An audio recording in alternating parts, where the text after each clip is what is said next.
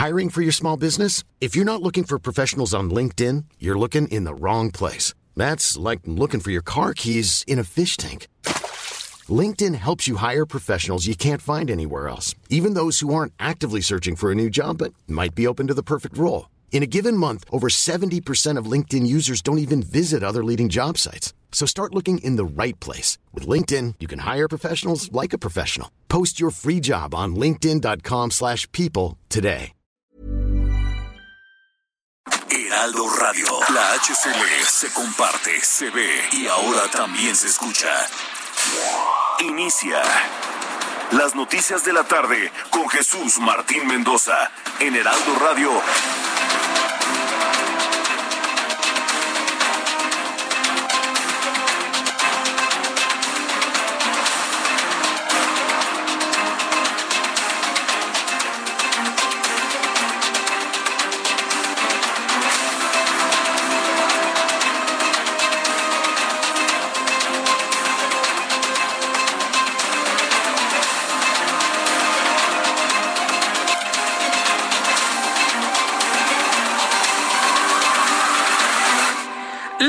La tarde en punto, hora del centro de la República Mexicana. Bienvenidos, muy buenas tardes. Iniciamos el Heraldo Radio correspondiente a este día, hoy lunes 24 de mayo del año 2021. Me da mucho gusto saludarle a nombre de todo este gran equipo de profesionales de la información. Súbale el volumen a su radio que le tengo la información más destacada, más importante hasta este momento.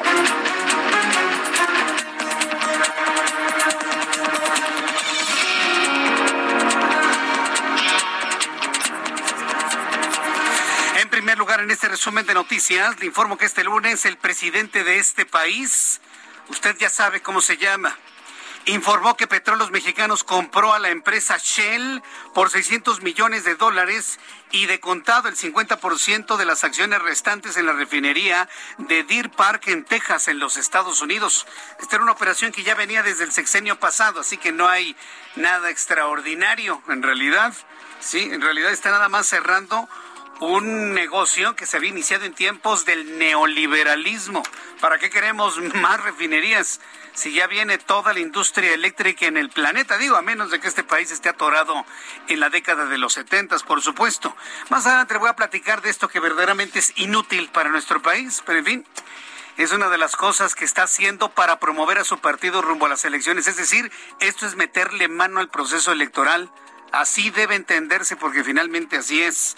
En más, en este resumen de noticias, las dirigencias nacionales del PRI, del PAN y el PRD formalizaron este lunes la denominada coalición legislativa para trabajar como aliados en la próxima legislatura en la Cámara de Diputados a través de un acuerdo de 10 puntos con lo que aseguraron buscarán contener las iniciativas del Ejecutivo que busquen destruir a nuestro país se van a poner de acuerdo los tres partidos para detener toda aquella iniciativa que sea inconstitucional, que busque destruir al país, que busque desaparecer las afores, que busque desaparecer al Banco de México, que busque la reelección de Andrés Manuel López Obrador para que siga siendo presidente de este país más allá del año 2024. Ah, porque claro que sí quiere, ¿eh?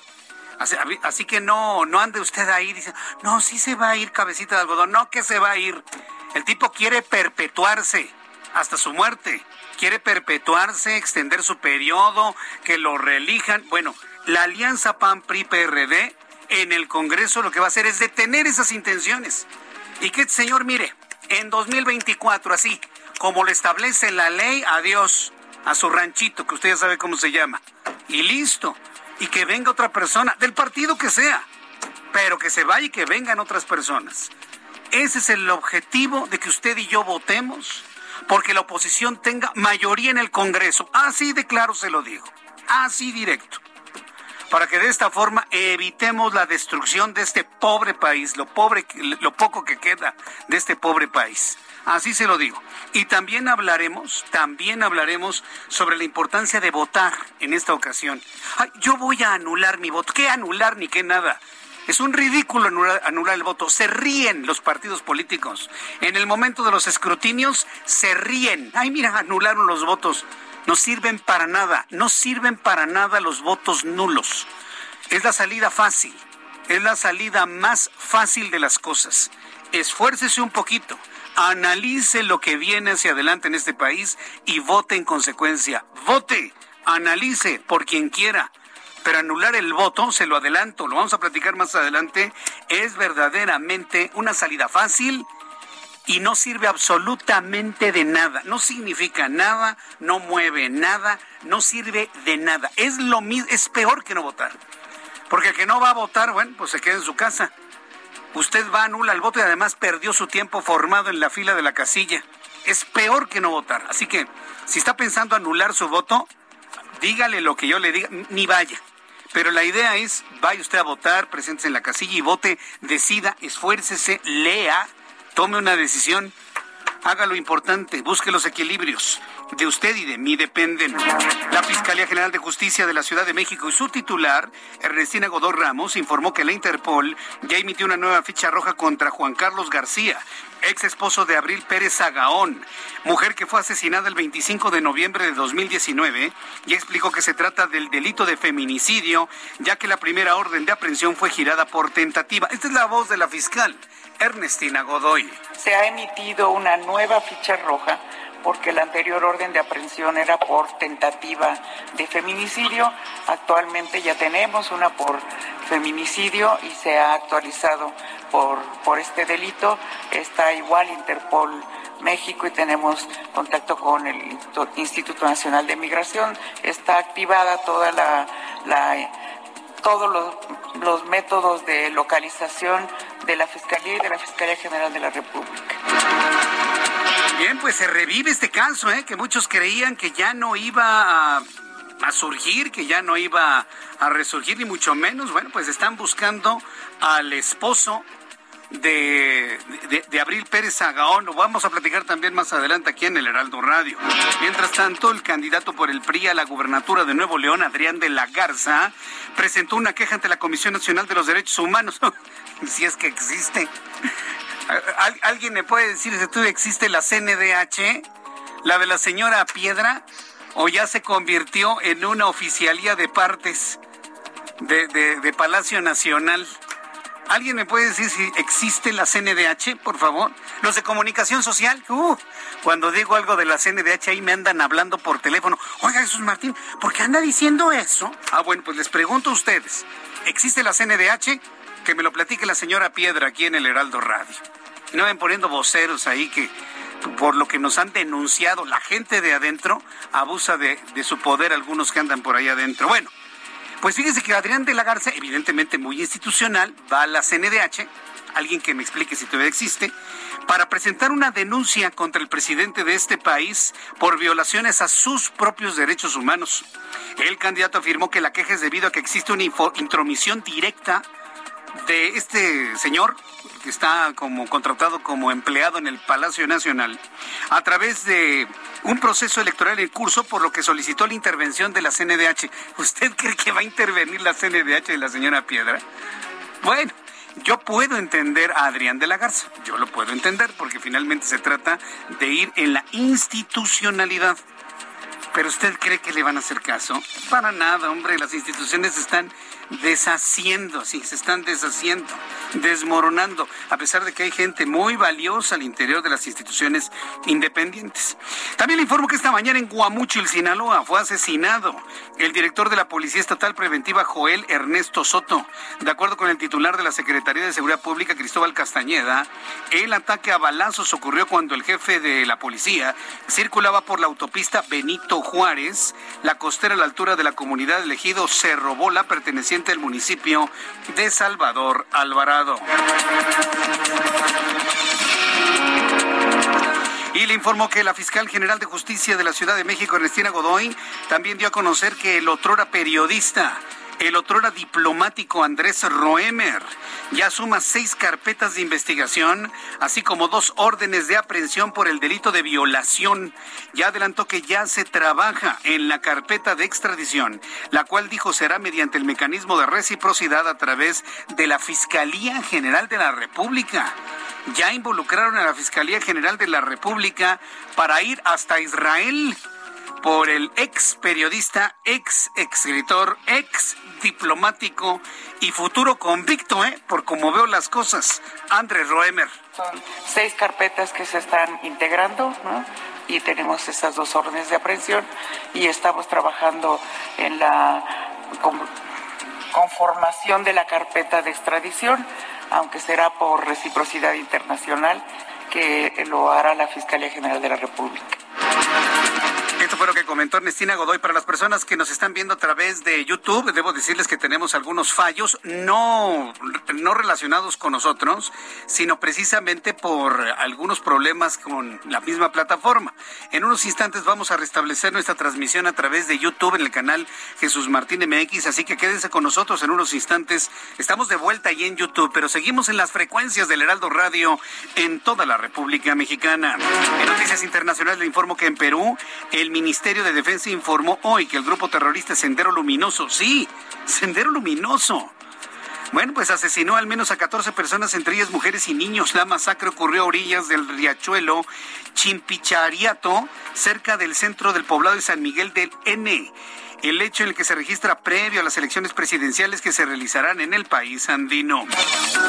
También le informaré en las noticias que tienen que ver con los deportes que la Liga MX dio a conocer los horarios de la gran final del torneo Guardianes 2021 entre el Cruz Azul y Santos Laguna por lo que el partido de ida se jugará en el estadio TSM de Torreón el jueves 27 de mayo a las 9 de la noche, mientras que el juego de vuelta será el domingo 30 de mayo a las 8 de la noche con 15 minutos en la cancha del Estadio Azteca. Vamos con nuestros compañeros reporteros urbanos, periodistas especializados en información de ciudad. Saludo con mucho gusto a Juan David Castilla, nuestro corresponsal en Veracruz. Adelante Juan David, gusto en saludarte. Muy buenas tardes. Muy buenas tardes, Jesús Martín, te saludo con gusto también a todo el auditorio. Eh, comentarte que la candidata a la alcaldía de Cuizcapa, Erika Cortés, anunció de manera pública su renuncia a este proceso electoral tras haber recibido amenazas de muerte y por temor, obviamente, a ser víctima de la delincuencia. Fue a través de un video, Jesús Martín, que fue publicado en Facebook, donde el aspirante del Partido del Trabajo dio a conocer dicha situación y destacó que los intereses políticos ajenos han rebasado la moral y la libre democracia. Eh, decirte, Jesús Martín, Cuizcapa se encuentra en la zona centro del estado de Veracruz y colinda con varios municipios como Amatlán de los Reyes y Omealca donde ha sido constante la violencia por parte de bandas del crimen organizado y la presencia de grupos autodefensas. La aspirante petista recordó que cuando iniciaba su cuarto día de campaña, recibió amenazas anónimas que ponen en riesgo su integridad física y la de toda su familia. Eh, comentó que fue víctima varias veces de violencia política en razón de género por parte de una página de Facebook y que ha iniciado las acciones legales en materia de delitos cibernéticos para que se dé con los responsables de estas amenazas. Este es el reporte, Jesús Martín. Muchas gracias por la información, Juan David Castilla. Abrazos, hasta luego. Hasta luego que te ven. Ahí está el problema, ¿no? Ahí está el problema y el presidente de este país, ¿qué hace sobre ello? Pues ni, ni, cuenta se da, ni cuenta se da, o si se da cuenta, no hace caso, prefiere ir tras de un gobernador que le trae tirria por lo que le ha dicho, porque le trae tirria, ¿no? A García Cabeza de Vaca, en lugar de garantizar la seguridad de los candidatos en este proceso electoral. Saludo a Karina Cancino, nuestra corresponsal en Nayarit. Van a debatir aspirantes a la alcaldía de Tepic. Adelante, Karina. Así es, Jesús Martín. Buenas tardes, buenas tardes a todos y todas. Este lunes a las 7 de la noche en la Universidad Autónoma de Nayarit se va a llevar a cabo el debate entre aspirantes a la alcaldía de Tepic. Van a participar seis de ocho aspirantes y resaltó pues que la candidata Geraldine Ponce, eh, eh, diputada federal con licencia de la coalición Juntos Haremos Historia por Nayarit del Partido Verde Ecologista, el PANAL, el PT y Morena, no va a participar. Considero que no existen condiciones de civilidad y respeto para que pueda participar en este evento, ya que puntualizó ha sido objeto de agresiones y violencia política de género antes y durante la campaña y asegura pues que ha sido criticada por su participación en certámenes de belleza y en las redes sociales también le critican su cercanía con un político y empresario local que ha participado en distintos partidos políticos desde 2012. Se sabe también, eh, Jesús Martínez, que este debate que se va a llevar a cabo desde la Universidad Autónoma de Nayarit, en la eh, Unidad Académica de Contaduría, va a durar 117 minutos, estará distribuido en cuatro bloques donde podrán hablar de sus planes de trabajo, responder preguntas ciudadanas, ofrecer mensajes eh, finales, sobre todo por qué quieren ser los alcaldes de esta ciudad. Y destacó pues que podría costar este debate entre 50 mil y 100 mil pesos, así lo señaló el presidente del Instituto Estatal Electoral, José Francisco Cermeño Ayón, pero fuentes cercanas a la Dirección de Comunicación Institucional y Social de la UAN afirmaron que este ejercicio no tendrá ningún costo porque se utilizará el material del área de televisión de la universidad, aunque el Instituto Estatal Electoral dijo que contrataría algún equipo de sonido adicional. Así las cosas aquí en Tepic, en esta capital del estado Nayarit. Bueno, pues vamos a estar muy atentos. Yo, creo que alguien va a estar muy atento de este debate ahí en Palacio Nacional, ¿no? Pues, eh, pues, eso se espera, pero no quiero abonar más a la cuestión de la violencia política de género. Hasta risa te dio, ¿eh? Bueno, muchas gracias. Muchas gracias por, tu, por la información, Karina Cancino desde Nayarit. El que entendió, entendió, ¿eh? El que entendió, y el que no haya entendido, pues me dice y ya le platico más adelante. Son las 6 de la tarde con 15 minutos hora del centro de la República Mexicana. Vamos con nuestros compañeros reporteros urbanos, periodistas especializados en información de ciudad. Alan Rodríguez, ¿en dónde te ubicas? Adelante, Alan. Hola, ¿qué tal Jesús Martín? Amigos, muy buenas tardes. Yo me encuentro en estos momentos en la Avenida Central, a la, a la altura de la estación Ciudad Azteca, esto en el municipio de Catepec, Estado de México. En este punto, con dirección hacia la zona norte, tenemos un bloqueo por parte de vecinos quienes integran el movimiento por el agua. Se trata de vecinos de las colonias Ciudad Azteca, Polígonos, Musquis, Fuente de Aragón y otras de este municipio, los cuales están demandando el abastecimiento del vital líquido a través de la red hidráulica y, es que ellos comentan que hay un incumplimiento por parte de las autoridades quienes no han podido solucionar este problema, el cual ya tiene bastantes años. Por este motivo se está la afectación de vehículos hasta la zona del río de los Remedios, en donde algunas de las unidades se están desviando. Por lo pronto, Jesús Martín, es el reporte que tenemos. Hasta este punto todavía no se presenta ninguna autoridad y la situación se torna bastante conflictiva para quienes se desplazan hacia el interior del municipio de Catepec. Por lo pronto, es el reporte que tenemos. Muchas gracias por esta información, Alan Rodríguez. Continuamos al pendiente, buenas tardes. Saludo con mucho gusto a Daniel Magaña. Qué gusto saludarte, Daniel. ¿Dónde te ubicas? ¿Qué tal, Jesús Martínez? Muy buenas tardes. Nos ubicamos en la zona del anillo periférico sur. Bueno, pues ya una tarde muy nublada, han caído algunas gotas de lluvia bueno, pues no se descarta en los próximos minutos que se generalice en, las alcaldías Tláhuac, Iztapalapa, parte también de Xochimilco, así que hay que tomarlo en cuenta las personas que avanzan en esta zona del anillo periférico. Fíjate, Martín, que continúan las obras para pues realizar este pues distribuidor, este puente vehicular en la zona de Cuemanco, la zona de la avenida Canal Nacional, se está haciendo la colocación pues de algunos pilotes para colocar una columna en el sentido que va hacia la zona de Miramontes y esto reduce aún más eh, pues los carriles para trasladarse hacia toda esta zona, así que hay que tener un poco de calma ya que es una tarde pues muy problemática por esta situación. A partir de aquí ya el avance es mejor en dirección hacia la zona de la avenida Canal de Miramontes o también para poder incorporarse hacia el eje 3 Oriente, el tramo de la avenida Cafetales. El reporte Jesús Martín. Muy buena tarde. Muchas gracias por esta información. Gracias, Daniel. Continuamos Augusto Atempa, nuestro tercer compañero reportero. Adelante, ¿dónde te ubicas, Augusto? Jesús Martínez, esta tarde reporta desde la avenida de los insurgentes para quienes transitan por la colonia Roma. Se trabajan a bomberos laborando casi con de ciclar debido a una rama que cuelga sobre uno de los carriles de la vialidad. Esto provoca el cierre de uno de los dos carriles en dirección Chilpancingo. Pasando este punto encontrarán algo de carga vehicular desde Baja California hasta Nuevo León. Esto debido al cambio de luces en el semáforo. Y una vez cruzando el viaducto, la circulación irá hasta su entorno. Jesús Martín, el reporte. Muchas gracias por esta información. Muy buenas tardes. Hasta luego, que te vaya muy bien, Augusto Atempa, y así todos nuestros compañeros reporteros urbanos. Nutrido resumen inicial, porque estamos iniciando esta semana con una gran cantidad de información, así que le invito para que se quede con nosotros y conozca todo aquí en el Heraldo Radio. Son las 6 de la tarde con 18 minutos, vamos a revisar lo que sucedía un día como hoy, 24 de mayo, en México, el mundo y la historia con Abraham Arriola.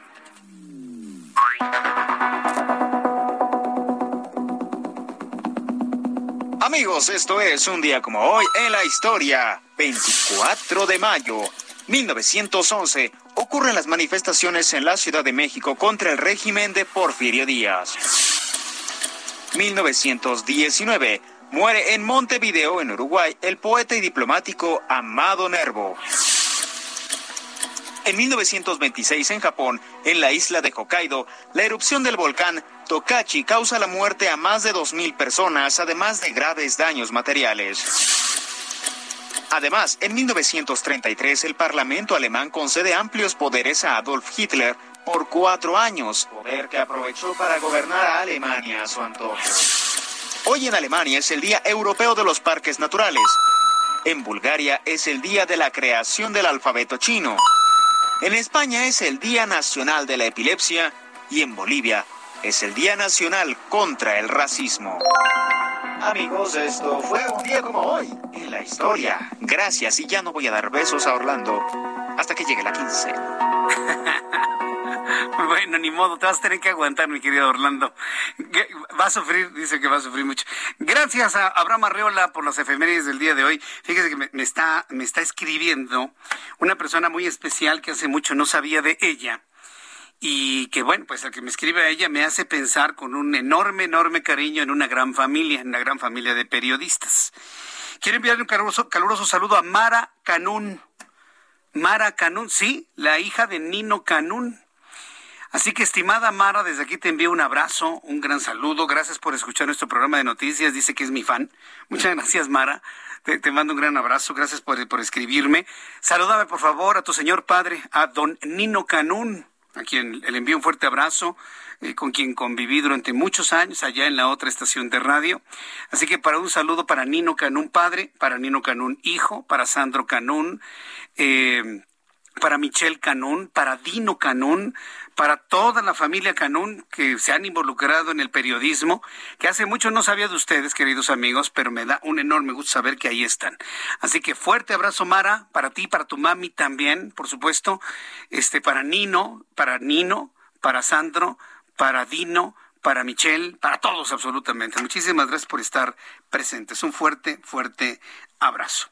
Bien, vamos a revisar las condiciones meteorológicas para las próximas horas. Oigan, qué aguacero el de esta madrugada, ¿eh?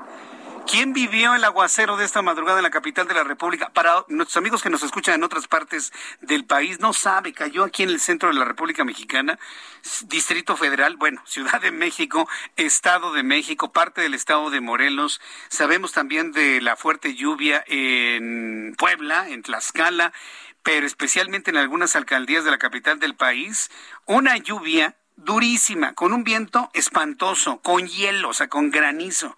Y por si fuera poco eso, con tormenta eléctrica. A mí me despertaron los truenos, así. Entonces, bueno, pues estuvimos eh, disfrutando, bueno, sí, disfrutando, disfrutando, porque la verdad es que se disfruta una lluvia tan intensa como la de anoche. Sí, me llegó a preocupar que la cantidad de agua generara algún tipo de inundación, que sí se dio la inundación en algunos puntos de la Ciudad de México.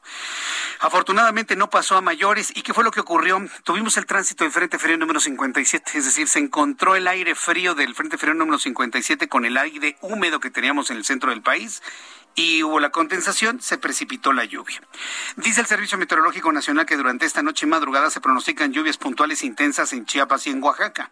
Durante esta noche y madrugada el Frente 57 interacciona con una línea seca e inestabilidad en el norte y noreste de la República Mexicana. Una parte de este sistema alcanzó el centro del país, lo que provocó la lluvia tan intensa de ayer por la noche. Y no crea que fue un nubarrón así gigantesco, no hombre. Una nubecita ahí aislada que llegó hasta el centro del país. Hay canales de baja presión, entrada de humedad. Frente frío número 57 se extiende con características de estacionario sobre el norte del país. Línea seca, canal de baja presión e inestabilidad en niveles altos. Bueno, ya con estos elementos le doy a conocer el pronóstico del tiempo para las siguientes ciudades. Amigos que nos escuchan en Guadalajara, Jalisco, 32 en este momento, mínima 14, máxima 34. Soleadísimo para el día de mañana. Amigos que nos escuchan a través de digitales y que luego a las 7 nos vamos a la radio en Monterrey, Nuevo León, temperatura en este momento en Monterrey 31 grados, la mínima 21, máxima 32. En Mérida, Yucatán 32 en este momento, mínima 23, máxima 34 para mañana.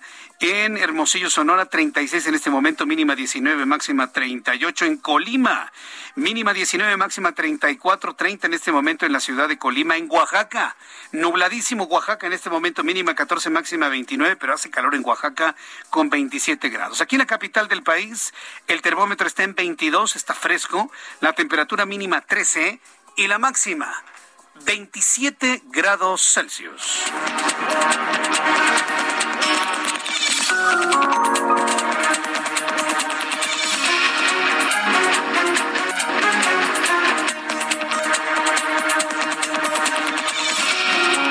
tarde con 24 minutos. Antes de ir a los mensajes y mientras usted nos está escuchando en el camión de pasajeros, en el taxi, mientras usted va caminando, hay quienes están comiendo en este momento, hay quienes están tomando un vinito, por ejemplo. Para las personas que en este momento están disfrutando así nuestro programa de noticias, decirle que después de los anuncios, le voy a platicar sobre que México, con el dinero de nuestros impuestos, tuyos y míos, se le ocurrió a nuestro empleado en Palacio Nacional comprar una refinería en Houston. ¿Cómo la ve? En lugar de que haya medicamentos para los niños con cáncer, compramos una refinería. Al ratito le tengo los detalles y le invito para que me escriba a través de mi canal de YouTube. Jesús Martín MX. Escuchas a Jesús Martín Mendoza con las noticias de la tarde por Heraldo Radio, una estación de Heraldo Media Group. Heraldo Radio, la HCL se comparte, se ve y ahora también se escucha.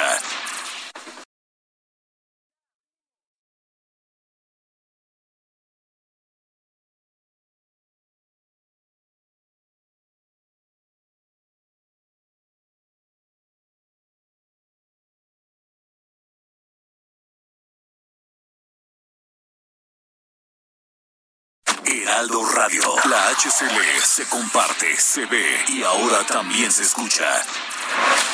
Escucha las noticias de la tarde con Jesús Martín Mendoza. Regresamos.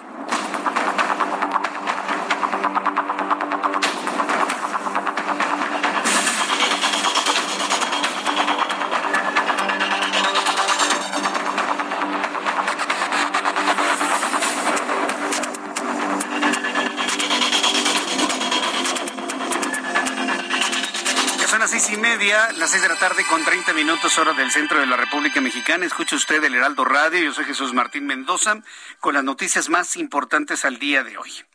El presidente de este país, nuestro empleado en el Palacio Nacional, anunció este lunes que Pemex, bueno, dice Pemex, pero fue él, el de la idea. Pemex cerró la compra por 596 millones de dólares de la refinería de Deer Park ubicada en Houston, Texas. Y explicó que la paraestatal tenía una participación del 49.9% de la misma y el restante pertenecía a la empresa Shell, quien operaba y administraba el complejo industrial. Oiga, este va a ser el futuro agronitrogenados, pero de López Obrador, se lo aseguro. Cuando este señor se vaya en 2024, ah, porque se va a ir, porque se va a ir, y de millones de mexicanos,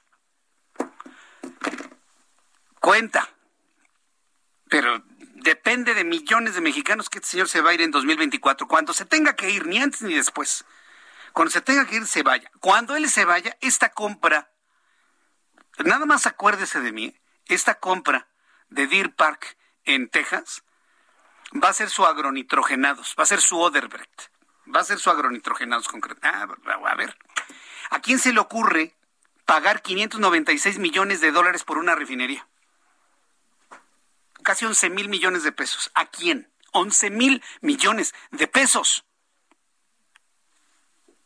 Pero espéreme, ahí le va lo peor. 11 mil millones de pesos por la mitad.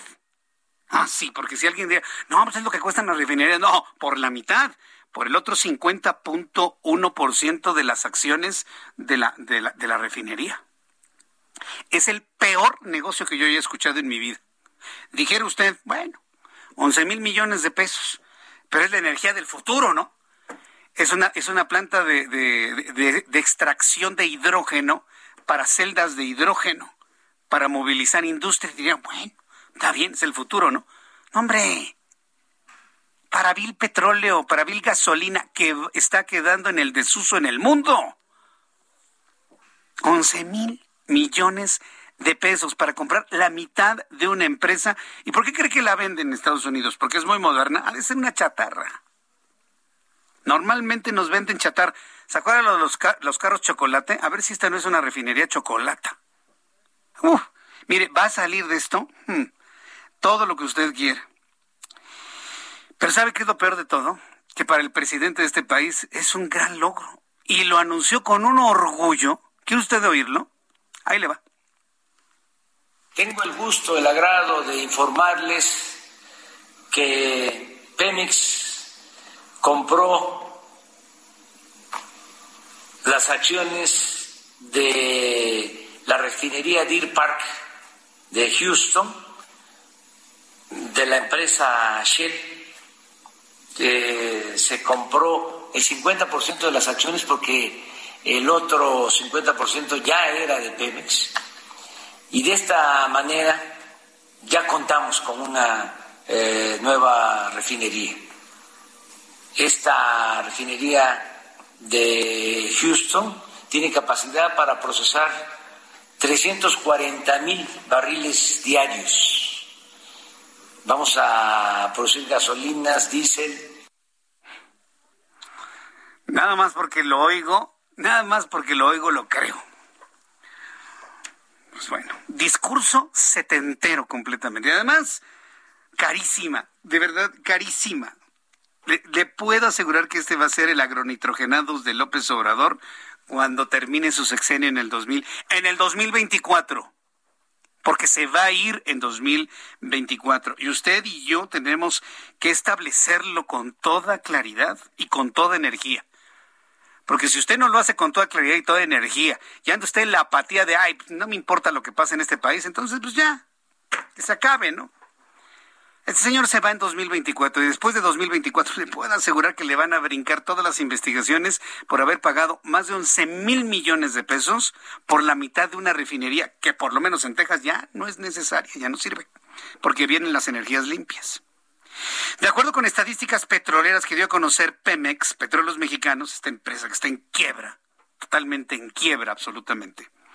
La adquisición de la refinería Deer Park en Houston, Texas, es parte de la política energética que permitirá a Petróleos Mexicanos, productor de 1.362.000 barriles diarios de petrolíferos, eso no es cierto, eh, como gasolina, diésel y turbocina para abastecer la totalidad de la demanda en México. Eso no es cierto. Dependemos más de la mitad de los energéticos comprados en los Estados Unidos. Eso no es cierto. La meta de lo tengo que decir porque yo no puedo ser vocero de mentiras, ¿sí me, me explico? ¿Me entiende usted? Me sigue, como dicen los puertorriqueños. Yo no puedo ser el vocero de mentiras. Yo cumplo con informarle lo que dijeron los de Pemex, pero yo sí voy a hacer acotaciones de lo que no es cierto. Y esto no es verdad. Desde que se terminó Cantarel, este país difícilmente, difícilmente llega a 900 mil, un millón de barriles diarios de producción, sacados de aquí, de aquí, de aquí, de allá, y ni siquiera le dicen la calidad del aceite que es extraído, porque no todos los petróleos tienen la misma calidad. Hay unos muy densos, hay unos muy pesados, que para su refinación se requiere un gran proceso industrial que resulta más caro el caldo que las albóndigas. Sí lo sabía, ¿no? Ah, bueno. Pues mucho de ese petróleo que tenemos en México ya es del de menor calidad, el más denso, el más eh, impuro, el que tiene más azufres, el que tiene más grasas. Bueno, les sigo leyendo lo que dice Petróleos Mexicanos. Dice que la meta de producción que se propone alcanzar Pemex será de aproximadamente el doble del volumen de petrolíferos que se elaboraron en 2020, por 621 mil barriles diarios y 405 mil barriles más con respecto al promedio diario del primer trimestre de 2021. Petróleos, eso es más creíble. Pemex dijo que el objetivo es producir todos los combustibles que requiere el país para lo cual se están rehabilitando las seis refinerías del Sistema Nacional de Refinación, se están construyendo la nueva refinería de Dos Bocas, se reiniciará la reconfiguración de Tula y mediante esta operación se toma la propiedad total de la refinería de Deer Park y con ello el control y la operación. ¿Sabe qué se me antojaría? Decir a toda la gente que tenemos un auto, compremos autos eléctricos y pedirle a las armadoras que bajen el precio de los eléctricos, porque sí pueden hacerlo, ¿eh? Bajen el precio de los eléctricos al mismo precio de un automóvil de combustión interna. Y puro auto eléctrico, y a ver quién compra gasolina. Sería hermoso, ¿no? Ese es el futuro, ya no consumir gasolina. Ya no consumir gasolina. Pero hasta los adoradores de lo indefendible hasta defienden, siendo hasta supuestamente pronaturales, hasta defienden el consumo de gasolina por defender que les den ahí un mendrugo llamado pensión o llamado apoyo, llamado beca, llamado como sea, ¿no? Es sorprendente. En fin, vamos a ver cómo se da esto. Y también la oposición sin decir absolutamente nada. Esperemos que salgan las investigaciones, nosotros las vamos a hacer ¿Cuáles son los criterios para haber pagado 11 mil millones de pesos por la mitad de una refinería? Y hay que, hay que, ni siquiera se habló de un due diligence. Sí, está, ¿qué es eso, no? Se hace un análisis de las condiciones eh, estructurales de todos los, eh, los, elementos de patrimonio de una empresa y se establece su valor real. Y en función del valor real, hacer una, una oferta. ¿Dónde está el due diligence para hacer una adquisición de una refinería. ¿Dónde está? ¿Dónde está? No, Jesús Martín, los due diligence los hacían los neoliberales. Aquí está la palabra. Ah, ya, sí, ya veo. En fin, le va a brincar esto, ¿eh? En este momento o en el futuro. Pero este, este asuntito le va a brincar. ¿Se acuerda de mí? Se va a acordar de mí y estaré yo aquí presente para ir informando sobre esa profunda investigación que seguramente obrará en contra del actual empleado que tenemos en el Palacio Nacional. Por otra parte, la compañía Shell Oil dijo que esperan concretar la venta de la refinería Deer Park a Pemex al cierre del cuarto trimestre de 2021, mediante una transacción que incluirá efectivo, deuda y valor de los inventarios de los hidrocarburos. En un comunicado, la firma internacional declaró que no planearon vender su participación en la refinería de Deer Park en Texas, sino que fue resultado de que Pemex les presentó una oferta para comprarles el 50.005% de las acciones restantes, de las acciones que posee. Eh, esta, firma, ¿no? Además, confirmó que el costo de la transacción es de 596 millones de dólares y una parte se pagará con base en el inventario de hidrocarburos que tendrá la refinería en el monto que se concrete la venta y que actualmente es de entre 250 y 350 millones en efectivo, de acuerdo con los precios del mercado. Ahí están los dineros de los fideicomisos, aparte. Sí. Ahí están, para comprar una obsoleta refinería. Y hablo de la obsolescencia en función de la obsolescencia de la misma gasolina. Todos usamos gasolina, la mayoría todavía, pero va en un proceso de obsolescencia. Ahí están los fondos de los de los fideicomisos. Ahí está el fondo de estabilización. Ahí en ese tipo de, de cosas. ¿Cómo la ve? Comprar una refinería. No que la de dos bocas y no sé qué, y que con esa ya no sé cuánto. Y demás, ¿ya ven cómo dan así, palos de ciego? Andaban que con el dos bocas, la refinería submarina, ¿no? Porque siempre está inundada. Este, entonces andaban ahí que, que no sé qué, que dos bocas. Y de repente a la noche en los mañanas, ya compramos una en Houston. Ah, mira. Está bueno. ¿Qué debo decirles? ¿Felicidades o qué? Sí, bueno. Cuando son las 6 de la tarde con 41 minutos horas del centro de la República Mexicana, sí, yo sé que está usted enchilado como si hubiera comido este habaneros, pero aguántese, tómese agüita, tómese agüita, tómese agüita, porque la verdad es que sí, este, son de esas cosas que verdaderamente enojan. Y yo lo puedo entender, yo lo puedo entender usted.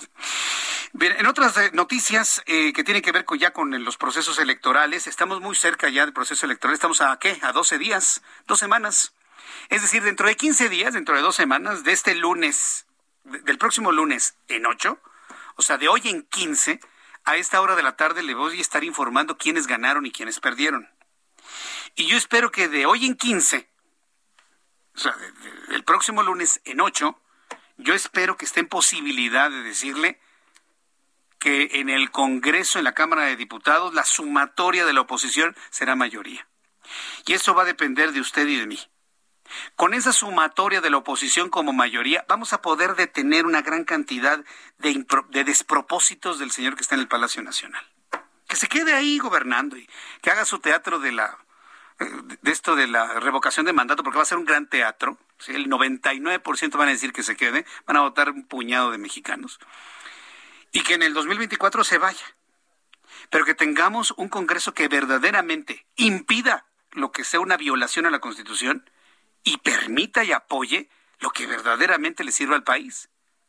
En realidad yo no estoy pensando en que únicamente sea un dique, que la alianza PRI-PAN-PRD se convierta en un dique al presidente. No, que se convierta en un filtro, en donde pase lo que tenga que pasar y se detenga todo aquello que busque concentración de poder, que detenga todo aquello que signifique destrucción institucional, que detenga todo aquello que signifique perpetuarse en el poder Todo ese tipo de cosas tenemos que detenerlas. E inclusive, si para el 6 de junio usted y yo votamos de una manera inteligente para detener eso, es decir, darle la mayoría a la oposición para detener este tipo de cosas, en una de esas ni la compra de la refinería termina, se, puede cancelar.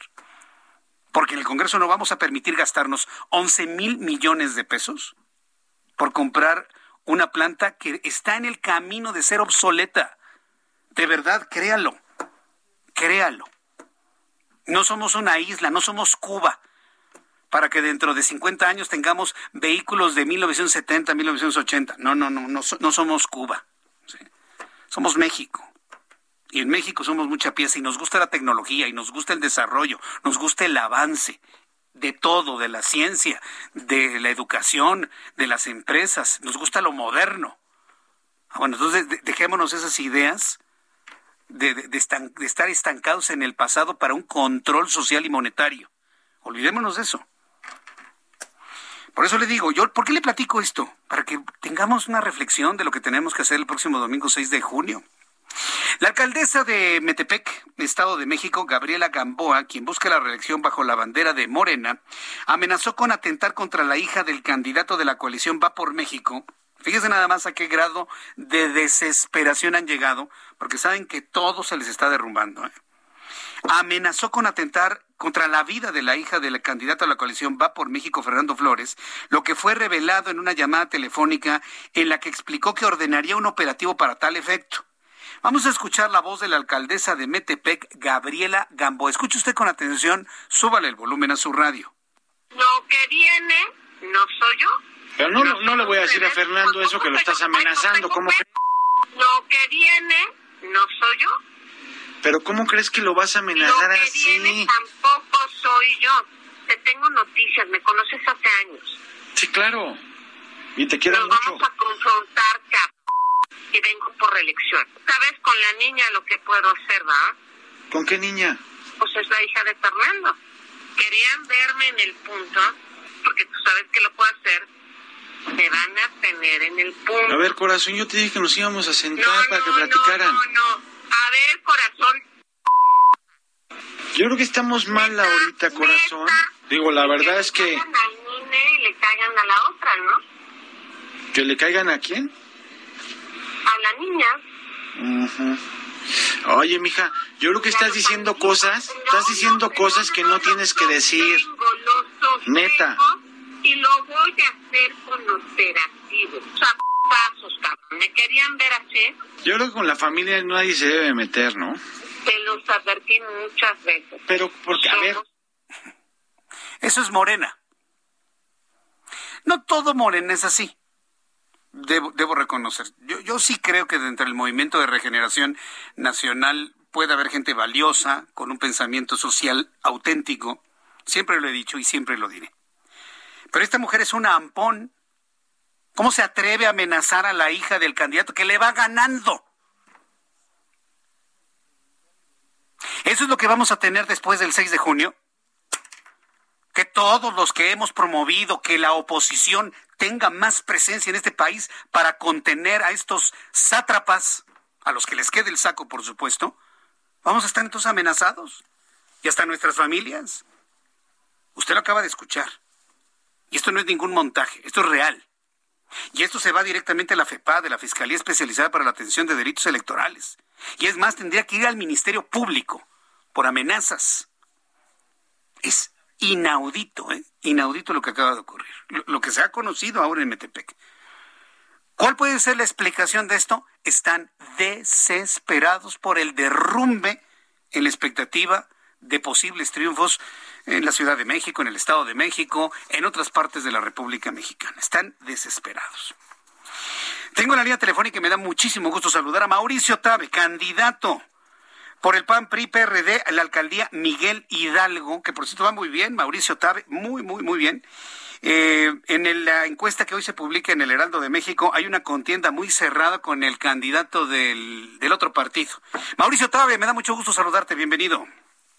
Muchas gracias, Jesús. Me da mucho gusto saludarte y a todos los que nos escuchan. Les agradezco mucho su atención y vamos muy bien. Sí, yo lo es sé. una campaña creciendo, creciendo, sumando. Así es. Dos de cada tres vecinos en Miguel Hidalgo ya no quieren a los que hoy gobiernan, a los de Morena. Muchos están arrepentidísimos de haber votado por ellos porque la han pasado muy mal, porque ven que la inseguridad crece, la economía está parada, a muchos los han despedido de su trabajo, los ingresos están eh, recortados y lo que ven es que hay una profunda decepción, que estamos peor que hace tres años. Sí, no, y, y escuchaste lo que sucedió con la, la, alcaldesa de Metepec, Gabriela Gamboa. Aparte, hasta amenazan a algunos. Yo, yo, yo estoy verdaderamente sorprendido por el grado de desesperación y las reacciones por esa desesperación que está ocurriendo ante el claro crecimiento de las alianzas como la que tú estás encabezando, Mauricio Tabe.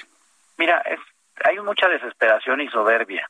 Por eso están cometiendo muchos errores, porque saben que la gente, la mayoría de los vecinos, están muy enojados con Morena, muchos muy arrepentidos y quieren que las cosas cambien. Y por eso esas reacciones, por eso no nos extraña la reacción del presidente cuando le preguntaron por qué no había ido a ver a los deudos de la línea 12 del metro y, y, y salió de un coraje y un arranque decir pues que al carajo y, y, eso pues son las reacciones de cuando estás desesperado y, cometes muchos errores Mauricio Tabe, eh, coméntanos en el trabajo que ha realizado de campaña para la alcaldía Miguel Hidalgo, una alcaldía importantísima para la Ciudad de México, pero también llena de contrastes. ¿Cómo has logrado permear la idea, las soluciones de gobierno, sobre todo en los sectores que de alguna manera necesitan mayor atención económica, mayor atención de oportunidades, mayor seguridad? ¿Cuál ha sido ese discurso y cuáles han sido los resultados que, que nos puedes compartir, Mauricio? Mira, lo primero es que sí hay una diferencia muy importante entre quienes hoy gobiernan y nosotros. Sí, sin duda. Porque los que gobiernan hoy quieren prometer en una reelección lo que en seis años no hicieron. Y lo que yo estoy haciendo es hablando claro y hablando con la verdad a los vecinos. Lo que está en juego no es cuántas propuestas hacen, sino una visión distinta de cómo hacer las cosas. Y eso ha generado muchísima más confianza porque yo no les digo lo que quieren escuchar, yo les digo lo que podemos hacer y lo que vamos a hacer. Primero, el gobierno no va a estar al servicio de un partido político. Hicimos una alianza para gobernar para todos, que los programas sociales sean, se mantengan, pero que sean primero para las mujeres, jefas de familia y personas con discapacidad, porque son los que más barreras tienen para salir adelante y las jefas de familia se les cargó mucho la mano ahora con la pandemia, con el cierre de las escuelas y muchas realizan un trabajo que es muy injusto, que es el trabajo de cuidado y el trabajo de casa. Y ese trabajo no paga y no se reconoce. Y esa genera una desigualdad y para ellos, primero, todos los programas sociales. Prioridad, mujeres jefas de familia y personas con discapacidad y trabajar muy duro para mejorar la seguridad en equipo. La seguridad no puede ser una bandera política ni admite colores, porque a todos los vecinos nos importa un comino si le toca a uno o si le toca al otro, si es de un color o si es de otro. Lo que necesitamos son resultados y ahí hacer el trabajo en equipo con el gobierno de la ciudad para que los principales delitos sean atendidos y que sobre todo funcionen las cámaras de vigilancia porque muchas no funcionan y eso nos vamos a asegurar con la autoridad de la ciudad y con los vecinos hacer las pruebas regulares de las cámaras cuidar mucho a nuestros buenos policías a esos hay que darle estímulos, recompensas y sobre todo asegurarles que sí vale la pena arriesgar la vida, no ponernos del lado de, de los delincuentes. Yo siempre pongo este ejemplo porque eh, ilustra mucho que cuando un, un gobernante se pone del lado del delincuente, autoriza, por ejemplo, la liberación de un hijo de un narcotraficante públicamente y además lo admite, la señal que le manda a los policías y a los integrantes de las Fuerzas Armadas es que no vale la pena jugarse y arriesgarse la vida, porque al final no van a respaldar a los policías. Hay que darle respaldo a los buenos policías y hay que tener mucho contacto con los vecinos para identificar cuáles no están haciendo bien su papel. Y sobre todo, tener un gobierno aliado de quienes generan trabajo, porque solamente con trabajo salimos adelante. Y ha sido claro cómo el gobierno de Morena le ha declarado la guerra a quienes generan trabajo, se ha convertido en un enemigo de quienes generan trabajo y lo vemos desde las declaraciones del presidente hasta las actuaciones de los verificadores que hoy día están encima de los negocios para ver cómo los clausuran y los extorsionan. Yo voy a promover que se contraten a los vecinos en los negocios de la alcaldía, no obligando a los negocios, pero sí generando esa conexión.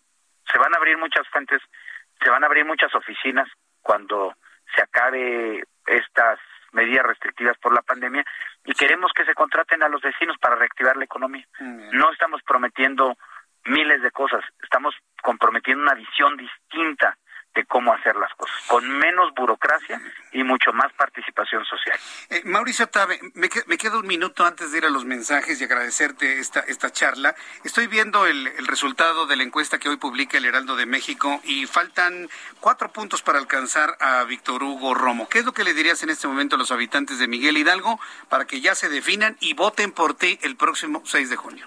Nosotros estamos seguros que vamos a ganar y yo les quiero pedir su voto de confianza porque sí es posible hacer las cosas distinto y lo que quiero es ganarme la confianza y mantenerla los próximos tres años y hacer las cosas bien, que es lo que necesitamos en la alcaldía, no poner el gobierno al servicio de un partido y de un color. Ya estuvo bueno que lleguen y desmantelen los gobiernos todo lo que había en administraciones anteriores y lo bueno se quite y se pinte todo de un color. Lo que necesitamos es que los gobiernos sirvan a la ciudadanía y no lo no se subordinen a, un partido. Muchas gracias, Mauricio Tabe. Te envío un fuerte abrazo y te volveré a buscar en la próxima semana. Gracias. Muchísimas gracias, Jesús, y esperamos contar con su voto el 6 de junio. A Jesús Martín Mendoza con las noticias de la tarde por Heraldo Radio, una estación de Heraldo Media Group. Heraldo Radio, la HCL se comparte, se ve y ahora también se escucha.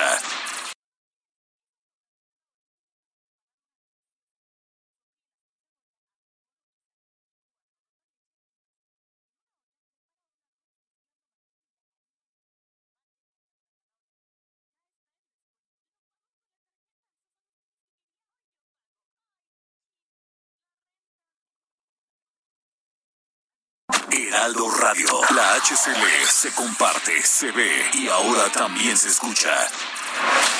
Escucha las noticias de la tarde con Jesús Martín Mendoza. Regresamos.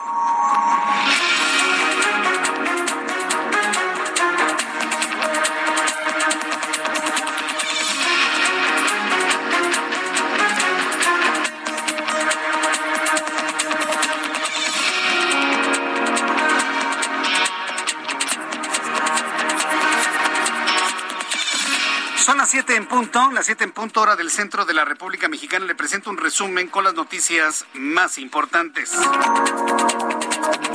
En primer lugar, le informo que en entrevista para el Heraldo Radio, el candidato de la coalición PRI-PAN-PRD a la alcaldía de Miguel Hidalgo, Mauricio Tabe, Mauricio Tabe para Miguel Hidalgo, PRI PAN PRD externó su postura sobre la encuesta publicada hoy en el Heraldo de México, que muestra una lucha muy cerrada en las preferencias contra el contrincante del otro partido político y confía en alzarse con el triunfo, ya que muchos de los habitantes de esa demarcación han externado su arrepentimiento.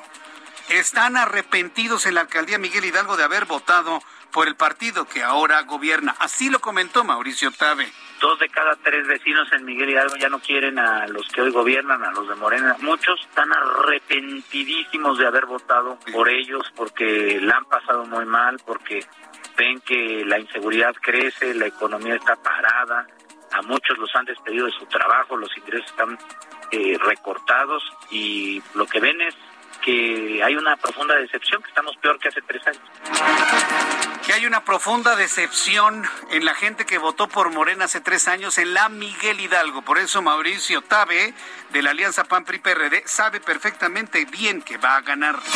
El, el consejero presidente del INE, Lorenzo Córdoba, aseguró que existen condiciones para que la ciudadanía salga a votar el 6 de junio, por lo que ninguna de las 163 mil casillas contempladas para los comicios está en riesgo de no instalarse por la inseguridad que vive el país, dando certeza el consejero presidente del Instituto Nacional Electoral. Y también informo que la unidad de búsqueda de personas dadas por desaparecidas de Colombia recuperó 43 cuerpos del cementerio La Dolorosa, ubicado en el municipio de Puerto Berrío, que supuestamente podrían ser personas desaparecidas durante el conflicto armado en el país cafetalero entre 1998 y 2004. El gobernador de Tamaulipas aseguró estar en casa TAM y por ende en la entidad al publicar imágenes de una reunión que habría sostenido con integrantes de su gabinete hoy lunes. Como ya es costumbre, durante los últimos días el mandatario utilizó sus redes sociales para dar a conocer las acciones que se encuentra elaborando desde la Casa Tamaulipas ubicada en Ciudad Victoria. Trabajadores sindicalizados de la Fiscalía General del Estado en Guerrero iniciaron un paro de labores en la sede central de la corporación para exigir la solución a su pliego petitorio entregado el año pasado que contempla un incremento salarial y el pago del bono de riesgo. El secretario de Seguridad Ciudadana de la capital del país, Omar García Harfuch, dio a conocer que el 1 de enero al 15 de mayo del presente año se han detenido 13 objetivos prioritarios detenidos. 247 domicilios han sido cateados. 327 personas han sido detenidas durante estos cateos en la capital del país en conjunto con la Fiscalía General de Justicia de esta ciudad. Es lo que informó Omar García Harfuch. En lo que va del año llevamos 13 objetivos prioritarios ya detenidos, de los que anunciamos desde el año pasado. Se han cateado 247 domicilios y han sido 327 personas detenidas en estos cateos. Hago la aclaración que son estas 327 personas detenidas en, estos cateos, porque tenemos muchísimos más detenidos por parte de la Policía de Investigación, por parte de la Secretaría de, Seguridad Ciudadana. Me estoy refiriendo solo a estos cateos que son para la disminución de la violencia y para robo de vehículos. Quiero recordarle que hay impunidad en el caso de la línea 12 del metro. Línea 12 no se olvida. Línea 12 no se olvida. No hay cesados, no hay corridos, no hay señalados. Hay impunidad en el tema de la línea 12. ¿Por qué se lo digo? Para que lo tenga en mente como un elemento para la toma de decisiones en la elección. Línea 12 no se olvida, hashtag ayúdeme. Hashtag línea 12 no se olvida. La línea emergente del Metrobús que irá de Atlalil con la terminal del Metro Tláhuac empezará el próximo miércoles. Esta es una muy buena idea que ha tomado el gobierno de la Ciudad de México para movilizar a las personas de Tláhuac. Les van a poner Metrobús. Algunos no quieren porque dicen que no, que este está muy grande el Metrobús y que va a quitar espacio. Pasan hasta trailers ahí, no me vengan con eso, hombre. Entonces, Metrobús a partir del miércoles en toda la avenida Tláhuac. Hay avances en la investigación de la línea 12 no se olvida. Hashtag línea 12 no se olvida. Ayúdeme en Twitter, por favor, en Facebook y en todas las redes sociales. Y empezar a recordar todo esto, ¿eh? La Fiscalía General de Justicia de la Ciudad de México dio a conocer que ya concluyó el levantamiento y recolección de indicios, así como la toma de muestras en el lugar donde se registró la tragedia de la línea 12, el derrumbe de las traves, el derrumbe de un tramo de la vía de la línea 12. Ulises Lara, vocero de la institución, informó que la información fue enviada a la Coordinación General de Investigación Forense y Servicios Periciales para su análisis, donde participan especialistas en puentes, seguridad estructural, ingeniería, arquitectura, tanto nacionales como extranjeros, los noruegos, y además de expertos de la propia Fiscalía General de Justicia de la Ciudad de México. Al menos 19 regiones de la India elevaron a la categoría de epidemia la mucomircosis, una infección en ocasión letal que se conoce como el hongo negro y del que se ha detectado un número creciente de casos en pacientes de COVID-19. En tanto, el presidente de la India recomendó a las autoridades regionales declarar la enfermedad como una epidemia a principios de mes, con lo que se busca hacer un seguimiento más estricto de los casos. Fíjese que hace dos semanas Ian y Eva, en nuestro programa de fin de semana, platicaban de esta enfermedad de la mucomircosis. Este, vamos, vamos a volver a retomar ese tema, vamos a, obtenerlo, porque me parece que es muy importante, porque es uno de los, de los efectos colaterales de tener COVID-19 que se está presentando precisamente en la India. Jefes de Estado y de Gobierno de la ONU y la OMS presentaron este lunes 24 de mayo de 2021 sus ideas para frenar el COVID-19 y preparar la respuesta a las próximas pandemias al inicio de la 74 Asamblea Mundial de Salud en Ginebra. El principal desafío de la Asamblea, lo más importante de la historia de la OMS, según el jefe de la Organización Mundial de la Salud, Tedros Adhanom, es la reforma de la agencia y su capacidad en coordinar la respuesta a crisis sanitarias mundiales. Estas son las noticias en resumen. Le invito para que siga con nosotros. Le saluda Jesús Martín Mendoza.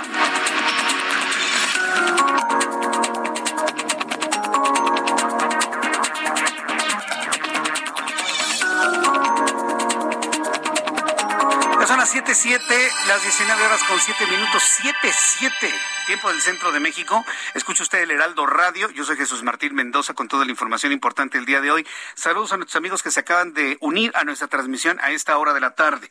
Saludo con muchísimo gusto esta tarde a Alan Rodríguez con información vial. Adelante, Alan. Hola, ¿qué tal Jesús Martín? Amigos, muy buenas tardes. Continuamos en el municipio de Catepec, sobre la avenida central a la altura de la estación Ciudad Azteca, donde tenemos en este momento el bloqueo por parte de vecinos integrantes del movimiento por el agua, los cuales están demandando a la autoridad local que les abastezca este vital líquido a través de la red hidráulica. Y es que ellos ya comentan que desde hace varios años no han podido contar con este servicio. Se trata de vecinos de Ciudad Azteca, Polígonos, Musquis, Fuente de Aragón y otras colonias de este municipio mexiquense. Por lo pronto comentarles que la afectación ya llega hasta la zona de la avenida Oceanía, por lo cual una de las alternativas es la autopista México-Pachuca para todos nuestros amigos que se desplazan hacia la zona de Catepec, Estado de México. Por lo pronto es el reporte que tenemos, ya se han eh, registrado algunos enfrentamientos de vecinos contra la policía quienes pretenden liberar esta vialidad. Sin embargo, hasta el momento ninguna autoridad ha, obedecido y ha hecho caso de estas peticiones. Por lo pronto es el reporte. Muchas gracias por esta información, Alan Rodríguez. Continúa al pendiente. Hasta luego, que te vaya muy bien. Daniel, Daniel Magaña, sí. Adelante, Daniel, qué gusto saludarte. ¿Dónde te ubicas? ¿Qué tal, Jesús Martín? Ahora con información vehicular de para las personas que se desplazan a través de la avenida División del Norte. Bueno, salvo de carga vehicular, esto para cruzar la zona Miguel Ángel de Quevedo, las personas que se trasladan más adelante hacia la colonia Espartaco. Aquí hay que tener cuidado con la incorporación hacia la zona de Tlalpan, pero a partir de aquí la avenida División del Norte es una buena opción para trasladarse hacia la zona de Cuapa. También las personas que se incorporan hacia la calzada Coxpa, el sentido opuesto de División del Norte, bueno, pues ya prácticamente concluye la actividad comercial, sobre todo para quien se traslada hacia la zona del circuito adelante, al circuito interior y un poco más adelante también hacia la zona de la alberca olímpica. Reporte. Muy buenas tardes. Muchas gracias por esta información, Daniel Magaña. Hasta luego, que te vaya muy bien. Augusto Atempa, ¿en dónde te ubicas, Augusto? Adelante. Jesús Martín, te platico que tenemos tráfico pesado en los carriles centrales del circuito interior bicentenario, esto en su tramo de Barranca del Muerto hasta Calzada de Tlalpan, y es que se registra un percance vial que complica el avance hacia el oriente de la ciudad. Para quienes buscan llegar a la zona, a la zona poniente Río Miscuac, encontrarán buen avance tanto en los carriles centrales como en los laterales. Y para quienes transitan sobre Ángel Urraza al eje 6, también encontrarán algo de carga vehicular desde la avenida Universidad hasta el eje central. Y es que en este punto, en el cruce del eje central y Ángel Urraza, se mantienen obras que pues complican la circulación en ese en el sentido hacia el oriente de la ciudad. Jesús Martín, el reporte. Muchas gracias por esta información, Augusto Tempa. Excelente tarde. Excelente tarde también para ti. De la capital de la República vamos directamente hasta Monterrey, Nuevo León, con nuestra corresponsal Daniela García, corresponsal en Monterrey, Nuevo León. Adelante, Daniela. Qué gusto saludarte. Igualmente, Jesús Martín, muy buenas tardes. Comentarte que el Observatorio de Seguridad y Justicia de Nuevo León dio a conocer los datos de delitos aquí en la entidad. Se encontró que Nuevo León ocupa el primer lugar a nivel nacional por el delito de trata de personas, con un promedio por encima de la media nacional y siendo el delito con mayor incremento de denuncias en los últimos meses. Las cifras pues confirman que de mayo 2020 a abril 2021 el delito de trata de personas fue el que más se incrementó aquí en Nuevo León, al menos en cuanto a denuncias. Le siguieron delitos como narcomenudeo, violencia familiar, delitos sexuales, robo de vehículos y robo de vehículos con violencia, pero en el caso específico de la trata se destacó que la entidad es la número uno a nivel nacional por denuncias en el año pasado. La tasa anualizada aumentó en un 80% en comparación con el mismo periodo del año previo y de hecho tan solo durante el mes de abril de este año 2021 se abrieron 14 carpetas de investigación por este único delito. El observatorio pues también señaló que es importante mencionar que la trata de personas es un delito complejo por su configuración delictiva. Explicó que puede tener diferentes tipos de víctimas, como de explotación sexual, explotación laboral o tráfico de órganos, por ejemplo, y que no hay un único agresor, sino una red de personas que participan en distintos momentos del delito y este ocurre en diferentes lugares, superando barreras geográficas estatales y nacionales. Comentar también que el reporte del observatorio dio a conocer que los cinco municipios de Nuevo León que tienen los mayores índices de casos de trata son Iturbide, Los Ramones, Gualahuises, Allende y Anáhuac. Correcto, Daniela, muchas gracias por esta información desde Monterrey. Te envío un abrazo, gracias. Igualmente, estamos pendientes. Buenas tardes. Hasta luego, muy buenas tardes. Bien, cuando son las siete con doce, con trece minutos, a ver, antes de, continuar con la información y, algunos otros datos que quiero darle a conocer eh, sobre el asunto de los contratos para la compra de las vacunas contra COVID-19, a ver, hablemos del proceso electoral. Eh, del próximo lunes en 8, es decir, de hoy en 15, vamos, le voy a estar dando los resultados del proceso electoral. ¿Qué es lo que queda de campaña? Lo que resta esta semana, el fin de semana seguramente serán cierres de campaña, lunes, martes y miércoles. Usted sabe que por ley electoral, hasta el miércoles a las 11 de la noche con 59 minutos, el último minuto para hacer campaña. Todo el jueves, todo el viernes, todo el sábado, a velar armas, con la idea de... El único que va a seguir haciendo campaña y metiendo sus manotas así todas sucias en el proceso electoral, ya sabe quién es. Pero digamos que todos los partidos y todos los candidatos van a estar velando armas y nosotros haciendo nuestra reflexión para votar. Y yo ya le dije por dónde tiene que ir eh, la decisión de votar, la decisión. En que tengamos una oposición, sea del partido que sea.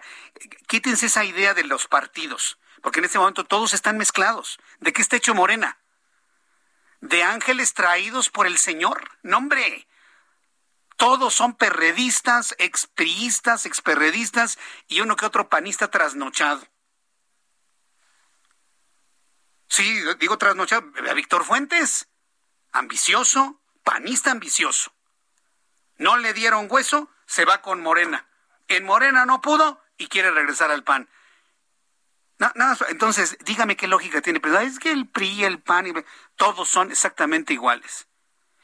Pero entre hombres y mujeres que están en la política, unos están en el gobierno y otros son la oposición.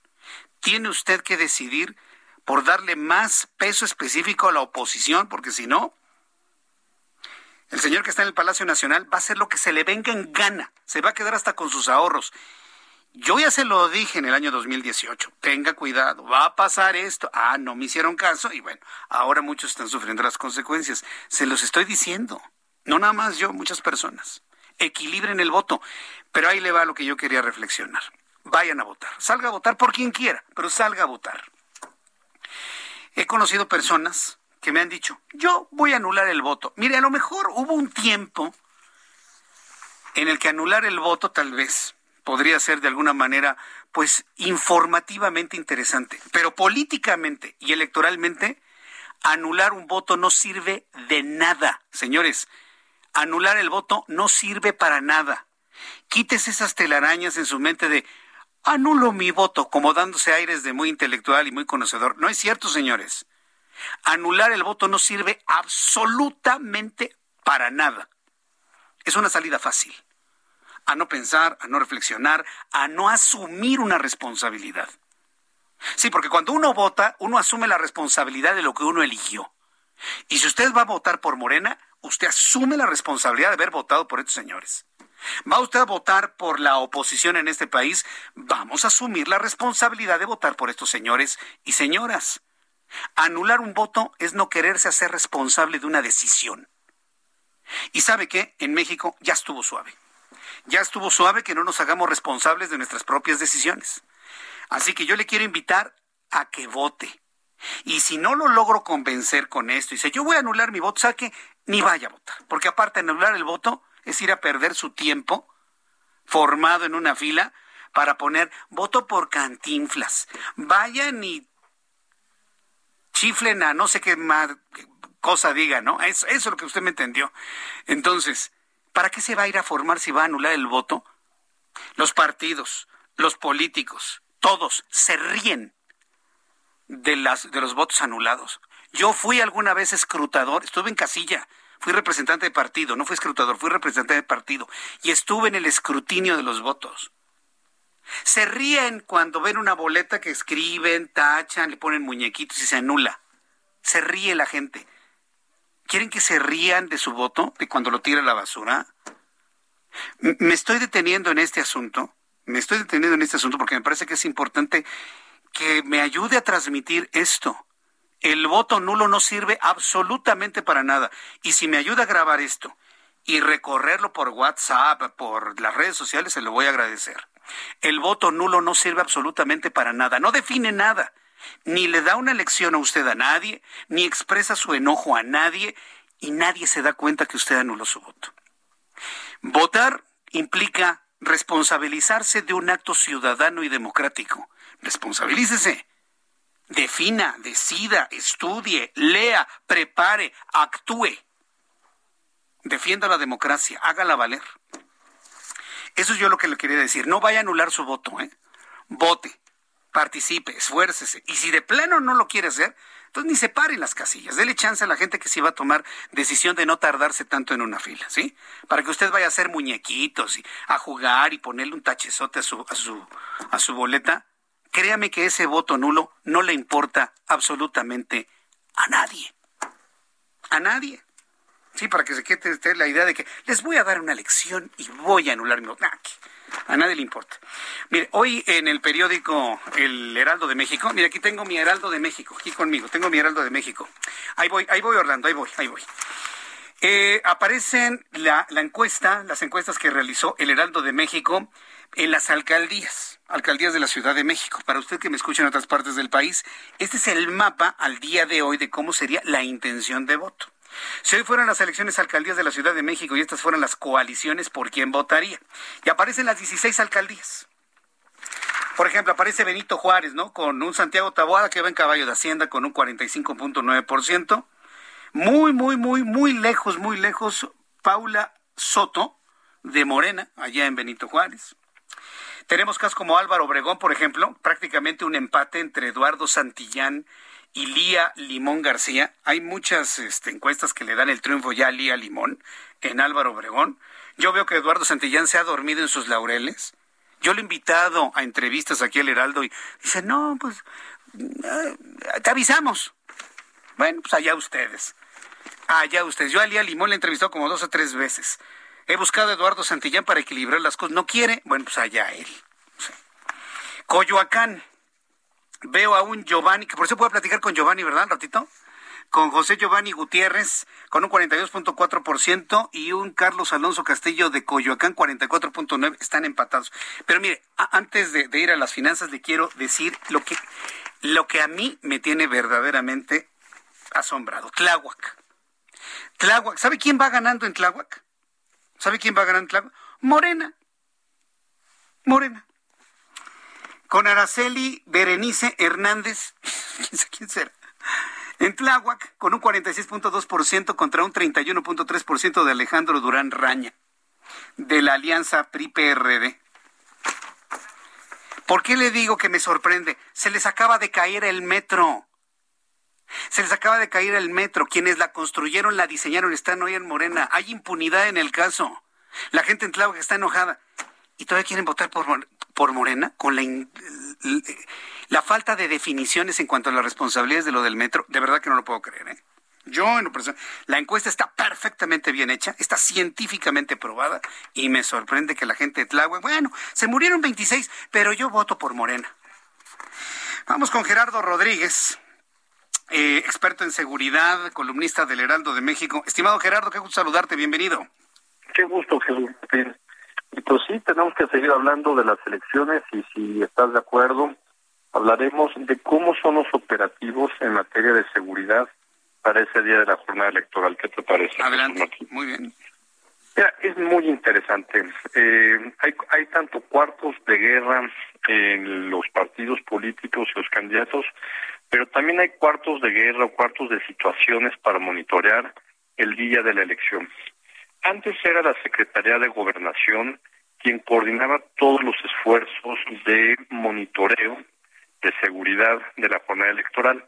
Ahora eh, tendrá que ser la Secretaría de, Seguridad y Protección Ciudadana, porque lo que era antes el CISEN ahora eh, recae en la secretaria Rosa Isela.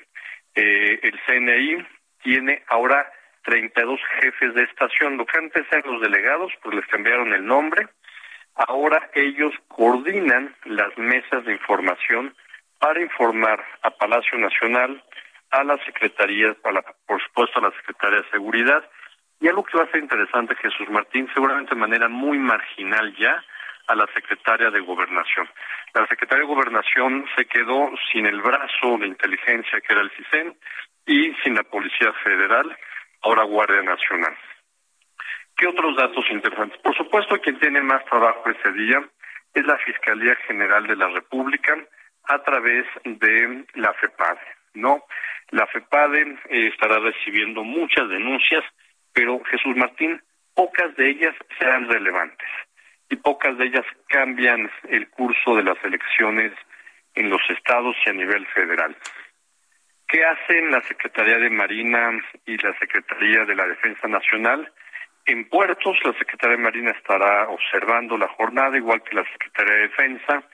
Ellos tienen también muchos informantes, eh, sobre todo en zonas de difícil acceso eh, terrestre, y estarán monitoreando que los paquetes electorales lleguen bien, se instalen bien las casillas y reportan a los eh, jefes de los estados mayores de cada una de las dependencias. Estos informan a los secretarios de Defensa y de Marina y en caso de que haya algún indicio de violencia o algún conato eh, eh, violento entre partidos, entre candidatos, eh, se informa al Centro Nacional de Inteligencia y al presidente de la República. Jesús Martín, con esto voy terminando. Pero la mayor información que provee, se proveen a los cuartos de guerra vienen de fuentes abiertas de los medios de comunicación que están reportando en vivo, ahora a través de las redes sociales. El Centro Nacional de Inteligencia tiene también un sistema de monitoreo de redes sociales para identificar, por ejemplo, noticias falsas, fake news, identificar quiénes son los actores que están, por ejemplo, desincentivando el voto, lo que tú dices, o llamando al voto eh, útil, etcétera, y en caso de que detecten estas estas campañas negativas de violencia, etcétera, durante la jornada electoral, eh, identifiquen quiénes son los actores que están detrás de ellas. Jesús Martín. Gracias Gerardo, te leemos en la edición de hoy del Heraldo de México, te envío un fuerte abrazo y siempre muy agradecido con tu colaboración en nuestra emisión de noticias. Gracias Gerardo. Fuerte abrazo. Fuerte abrazo, que te vaya muy bien. Son las 7.24. Vamos a ir a los anuncios. Después de los anuncios, le tengo toda la información de economía y finanzas con Héctor Vieira. Le tengo comentarios del público que me han estado llegando a través de Twitter y a través de, nuestra red social de YouTube. Y le invito para que me escriba a través de Twitter, arroba Jesús Martín MX, y participe en este chat en vivo a través de YouTube en el canal Jesús Martín MX. Escuchas a Jesús Martín Mendoza con las noticias de la tarde por Heraldo Radio, una estación de Heraldo Media Group. Heraldo Radio, la HCL se comparte, se ve y ahora también se escucha.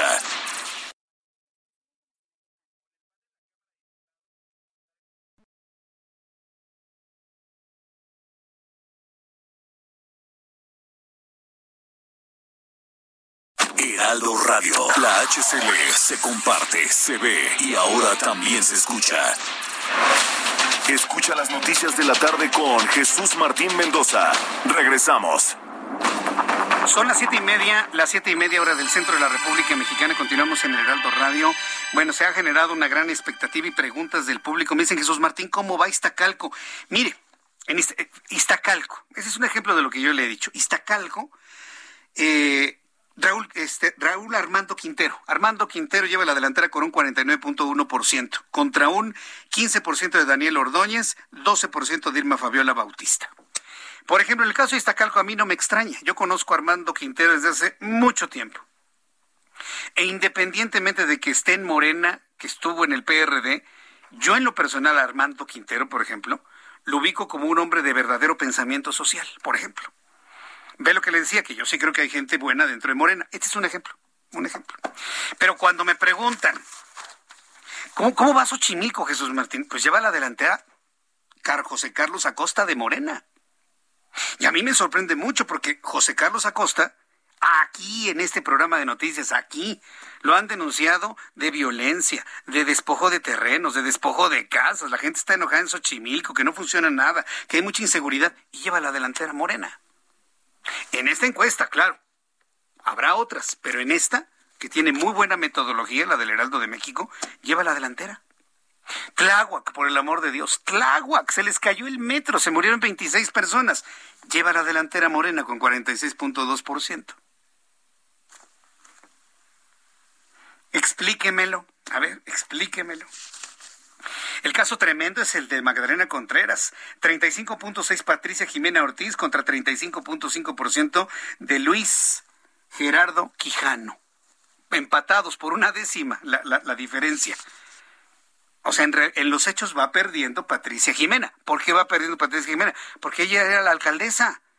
Y si ella tenía el poder, el control, no llevar una ventaja de 10 puntos porcentuales, eso es, un, es una derrota. ¿eh? Lo va a rebasar, la va a rebasar Luis Gerardo y la alianza se va a hacer de Magdalena Contreras, no tengo la menor, la menor duda. Yo le invito para que se haga de su Heraldo de México también la edición eh, en web, se encuentran estos datos para que los analice, analice usted con la familia y con los amigos. Tengo toda la información de economía y finanzas con Héctor Vieira. La Bolsa Mexicana de Valores inició la semana con una pérdida del 0.64%, luego de retroceder este lunes 320.88 puntos, con lo que el índice de precios y cotizaciones, su principal indicador, se ubicó en 49.457.93 unidades. En Estados Unidos, Wall Street cerró con balance positivo, ya que el Dow Jones avanzó 186.14 puntos para ubicarse en 34.393.98 unidades. Por su parte, el Standard Poor's avanzó 41.19 puntos, con lo que se ubicó en 4.197.05 unidades. El Nasdaq hizo lo propio y ganó 190.18 puntos, con lo que llegó a 13.661.17 unidades. En el mercado cambiario, el peso mexicano se recuperó 0.4% frente al dólar estadounidense, al cotizarse en 19 pesos con 79 centavos a la compra y en 19 pesos con 88 centavos a la venta en ventanilla. El euro por su parte se cotizó en 24 pesos con 8 centavos a la compra y 24 pesos con 26 centavos a la venta. El Instituto Nacional de Estadística y Geografía dio a conocer que la tasa anual de inflación bajó de 6.12% en la segunda parte de abril a 5.80% en la primera quincena de mayo, lo que representa la cifra más alta para un mismo periodo desde 2017. Por otra parte, el propio INEGI informó que el desempleo entre las personas de 45 años y más pasó del 18.3 al 22.8%, lo que significa que el número de personas desocupadas de este rango de edad se incrementó de 358.662 a 550.870. Una encuesta realizada por el Infonavit reveló que el 79.7% de los empleadores espera que dentro de un año las condiciones económicas del país mejoren y el 24.1% estimó que la economía se recuperará completamente antes de un año. La consultora HR Ratings estimó que el precio de la gasolina para el consumidor mexicano se va a mantener en los niveles actuales para lo que resta del año, pese a que se espera una baja en las referencias internacionales del combustible, particularmente en Estados Unidos. Informó para las noticias de la tarde Héctor Vieira. Muchas gracias, muchas gracias a Héctor Vieira por la información de Economía y Finanzas. Por cierto, ayer fue su cumpleaños. Felicidades, mi querido Héctor Vieira. 40 primaverotas, ¿verdad? Sí, ¿verdad? 40. Felicidades, mi querido Héctor Vieira. Desde aquí te envío un fuerte abrazo de parte de todo este gran equipo del Heraldo Radio y, por supuesto, de todo el público que todos los días escucha tu análisis y tu resumen de noticias financieras de todos los días. Bien, eh, hay mucha inquietud por parte del público que me está preguntando, Jesús Martín, Gustavo Amadero. No, pues ahí el, el señor Chiguil, el señor Chiguil, que va a ligar nueve años 51.3%, 51.3% en Gustavo Madero contra un 35.4% de María del Carmen Pacheco Gamiño, la candidata para Gustavo Madero de PAN, PRI, PRD. Yo no la hubiera puesto a ella, pero bueno. Yo hubiera puesto, no sé, a Nora Arias, por ejemplo. Yo, yo, yo, yo. En la alianza PRI-PAN-PRD yo hubiera puesto a Norita Arias. Y le puedo asegurar que este porcentaje de Chiquil estaría como por el 30 y, y, Nor estaría cuarenta y tantos, casi 50%. Pero bueno, son parte de las cosas que se van a tener que definir este, en este tipo de alianzas que se van a mantener de aquí hasta el 2024, sin duda alguna. Coyoacán, ¿cómo va Coyoacán? Coyoacán prácticamente está en un empate, en un empate, estadísticamente está en un empate, la alcaldía Coyoacán Está cerrada la parte final de la campaña. Carlos Alonso Castillo Pérez de Morena PT, 44.9%. José Giovanni Gutiérrez Aguilar del PRI-PAN PRD con el 42.4% de la intención de voto ahorita, pero falta todavía todos estos días. En la línea telefónica. José Giovanni Gutiérrez Aguilar, candidato de esta alianza a la alcaldía de Coyoacán. Estimado Giovanni, bienvenido, gusto en saludarte. Muy buenas tardes. Jesús, muchísimas gracias por esta gran oportunidad que me das de poder participar con todos tus escuchas de esta de, esta entrevista. Bien, Giovanni Gutiérrez, pues está en este momento el Heraldo de México publicando esta esta fotografía del momento, de esta tendencia. Has crecido muchísimo en Coyoacán. ¿Hay certeza de que puedas en un momento dado rebasar al candidato de Morena y del Partido del Trabajo? ¿Qué dicen tus números, Giovanni? Mira, estamos súper contentos, súper optimistas. Déjame decirte que caballo que gana y rebasa, gana. Así es. Y mira, a mí me enseñaron a comparar peras con peras y manzanas con manzanas. Y déjame decirte que yo sí fui a la universidad y estudié la clase de estadística. Mira, eh, yéndonos a las peras con peras, eh, con, con, con los números que nosotros estamos viendo, fíjate, el primero de marzo se tiró una publicación en donde eh, se, se levantaron encuestas y Morena y el PRI, PAN, PRD, en candidatos, Morena tenía el 37.7 y el PRI, PAN, PRD, insisto, sin candidatos en esta fecha, tiene una diferencia de menos 9.1%. Luego, el 15 de abril, se tira una nueva publicación en donde se levantó, se hizo un levantamiento del 8 al 9 de abril con un margen de error del más o menos 4%, 600 encuestas. Déjame decirte ahí ya con nombres de candidatos, aparecíamos un servidor con el 32.8% y la persona que representa los otros partidos, 37.7%. Es decir, mi puro nombre, Jesús Martín, tuvo un aumento del más 4.2%. ¿Y por qué estamos muy contentos independientemente de los números que nosotros traemos? El día de hoy vemos una nueva encuesta, 24 de mayo, encuestas levantadas, hubo un levantamiento del, 17-18 de mayo, con un margen de error mismo del más menos 4, 600 encuestas, en donde un servidor tiene 42.4, prácticamente en un empate técnico con el con la persona que representa las otras insignias, y ahí hay más 9.4 de aumento. Déjame comentar, en sumatoria tenemos un 13.6% de aumento con las mismas encuestas, comparando manzanas con manzanas. Cuando la línea va para arriba, prácticamente esta es una elección ganada por esta representación, por un servidor. Nosotros vamos a ganar la próxima la próxima elección, porque también nosotros tenemos números en donde incluso, incluso tenemos siete, ocho, nueve puntos de diferencia. ¿Y esto por qué? ¿Por qué Jesús Martín? Pues porque las personas están recibiendo nuestra propuesta con muy buenos ojos. Nosotros sí construimos un documento con 168 propuestas que hablan de la seguridad, que hablan del empleo, que hablan de la salud, que definitivamente hacen que causemos un buen ánimo en la ciudadanía, Jesús Martín. Eh, hay, eh, hay varias personas, estuve compartiendo algunos de las de la fotografía del momento y algunas tendencias en otras alcaldías donde Morena lleva la delantera, inclusive en, Tláhuac, ¿no? Y después de la tragedia ocurrida en el metro, me sorprende que todavía la gente diga, ay, voy a votar por Morena. Sin embargo, hay varias personas aquí del público que me están diciendo que cuando hacen campaña, este partido político y su alianza, están amenazando a la gente de que si votan por ustedes, que si votan por la oposición, que si votan por la alianza PAN, PRI, PRD, PRI, PRD, PRI, PAN, o como sea, como se esté dando en algunos puntos de la ciudad, les van a quitar las pensiones, que les van a quitar los programas sociales, que le van a quitar el dinero a la abuelita, la mamá embarazada, la madre soltera. Y, y comento esto porque quiero preguntar si en Coyoacán eh, Giovanni ha detectado esta práctica de los del otro partido, asustar a la gente de que si pierden entonces van a perder todo el dinero regalado que les llega del gobierno. ¿Qué hay de esto, Giovanni, en Coyoacán? Pues mira, a mí me gustaría comentarle a la gente que no se deberían de ir con esa pinta, que no les hagan caso, que los programas sociales no se pueden quitar, que los programas sociales se pagan con los mismos impuestos que ellos tributan. Entonces, no les están regalando nada. Es un derecho que está legislado y que nadie se los puede quitar. Al contrario, nosotros vamos a tener mucho más programas sociales, pero también vamos a tener acciones del gobierno. Entonces, nadie te puede quitar nada si todos los vecinos que nos están escuchando, las vecinas, les queremos decir que van a seguir los programas sociales y que nosotros vamos a tener más, Jesús Martín. Entonces, e-, ese es el mensaje que yo quería escuchar.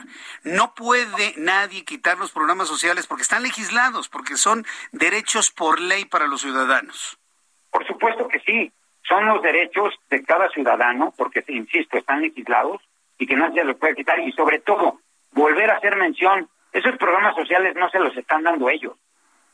Los programas sociales son contribuciones que pagan los ciudadanos y con esas mismas contribuciones se convierten en programas sociales para subsidiar a las personas que menos tienen posibilidades en la ciudad. Entonces, nosotros estamos seguros a que los ciudadanos escuchen este mensaje de no a quitar el programa social y que nosotros al contrario vamos a tener mucho más programas sociales para los que menos tienen, Jesús Martín. Coyoacán es una alcaldía de mucho contraste, inclusive hay, hay una élite intelectual muy intensa y muy importante en Coyoacán. ¿Cómo se le está transmitiendo este mensaje a estas colonias eh, muy características de Coyoacán? Hablo de Del Carmen, hablo del centro de Coyoacán, hablo de, las colonias que están junto al río Churubusco y demás. ¿Cómo se está permeando la campaña de Giovanni Gutiérrez hacia la elección del 6 de junio? En estas zonas?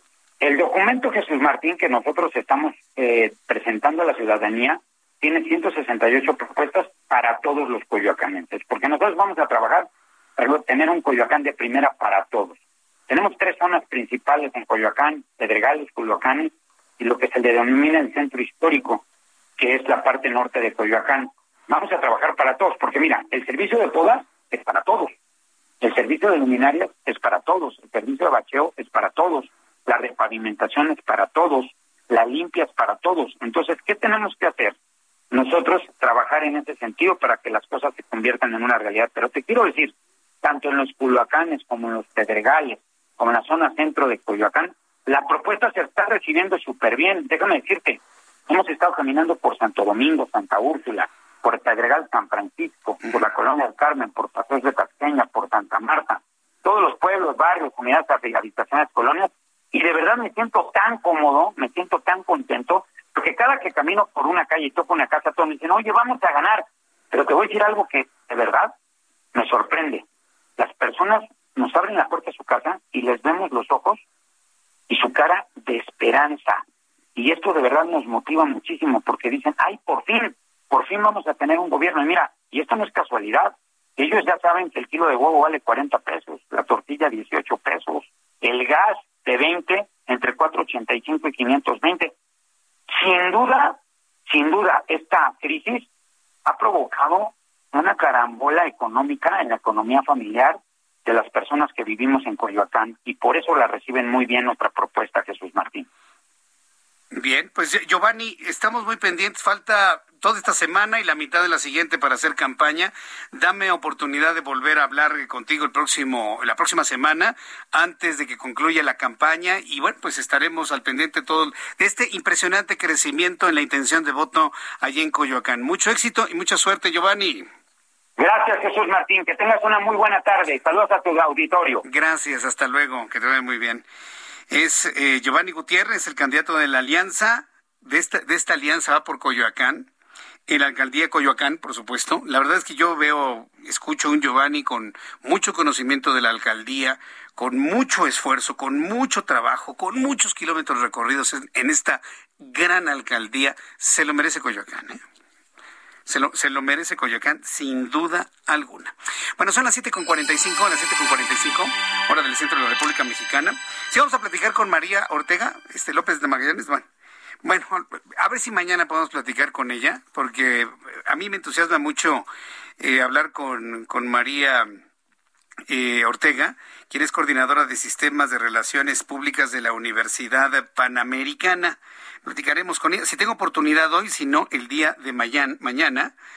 eh, María López Ortega Magallanes, sí, así es, perfecto. Bueno, le doy datos de COVID, me está diciendo Orlando que es momento de, dar los datos de COVID-19 con base en lo que ha informado. Escuche los datos de COVID del día de hoy, por favor. Escuche los datos de COVID del día de hoy. Es lunes, venimos de un fin de semana, siempre los datos son muy bajos, pero escuche esto. Con base en lo que da a conocer la Secretaría de Salud, Y tomando en cuenta que los datos reales debe usted multiplicarlos prácticamente por tres. El día de hoy la Secretaría de Salud informa que de ayer domingo al día de hoy lunes, el número de contagiados por COVID se incrementó en 703 personas, solo 703 personas.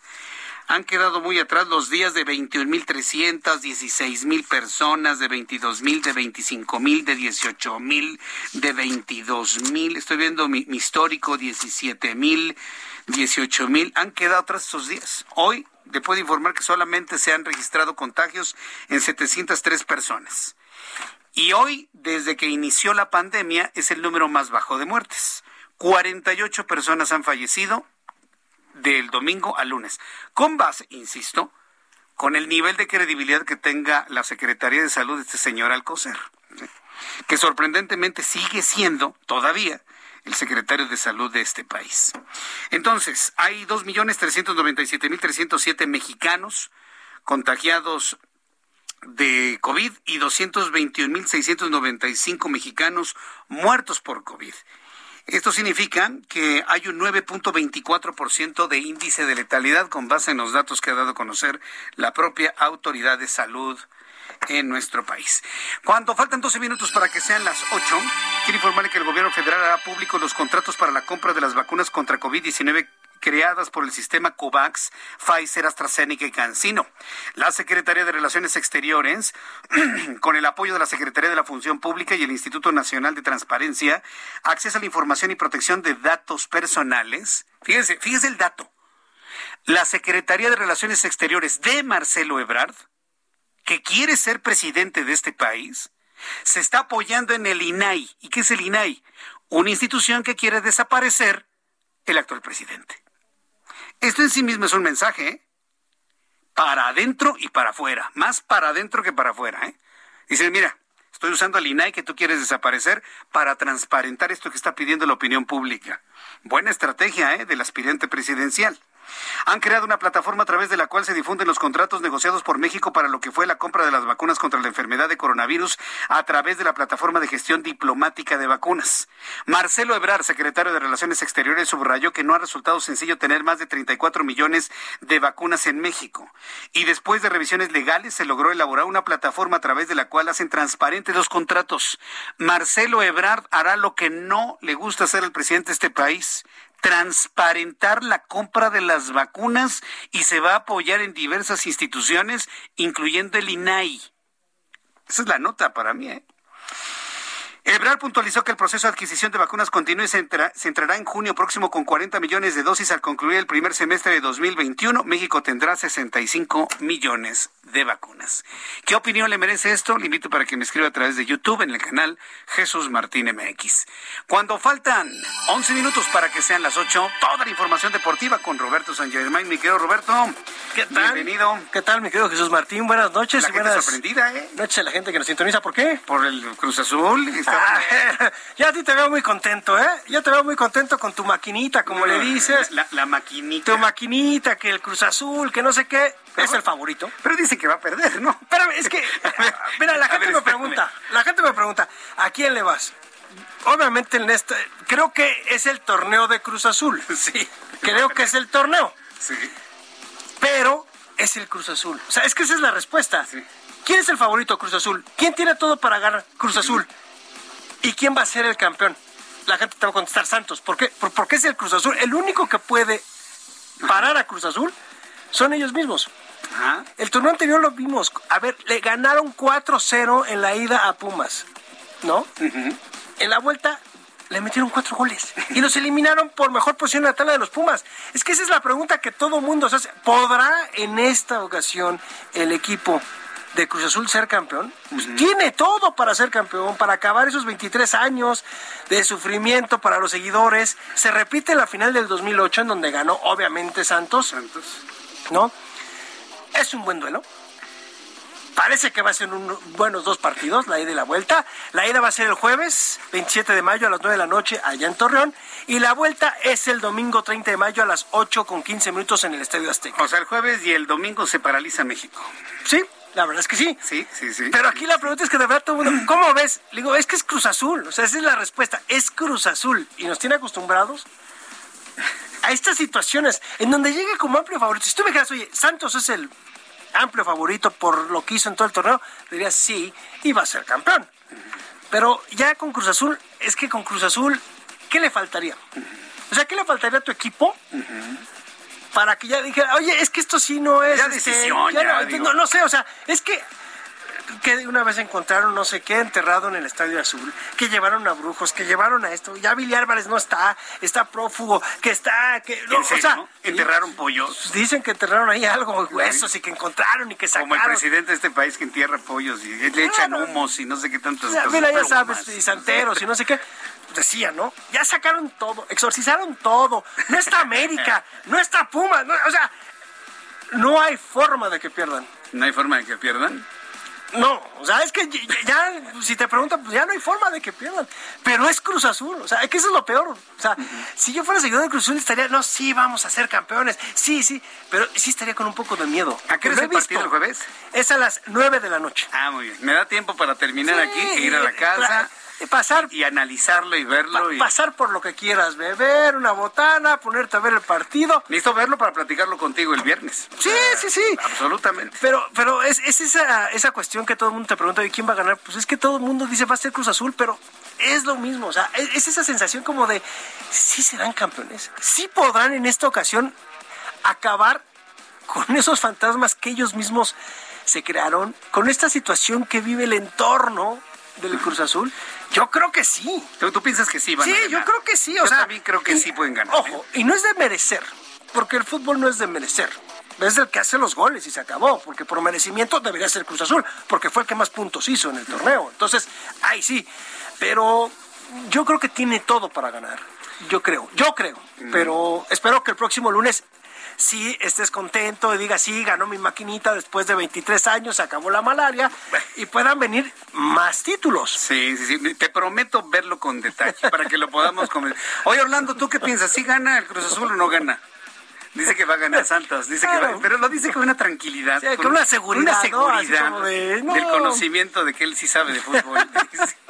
Sí, pero así ni lo dudaste, ¿verdad, Orlando?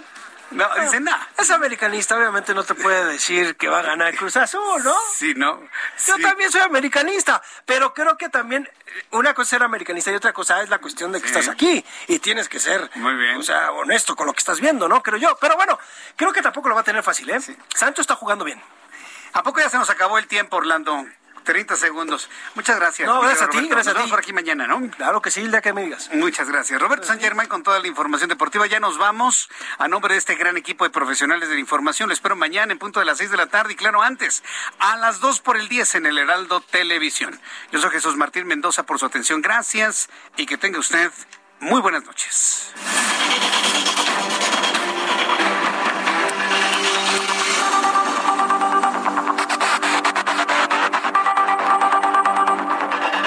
Esto fue Las Noticias de la Tarde con Jesús Martín Mendoza. Heraldo Radio. La HCL se comparte, se ve y ahora también se escucha.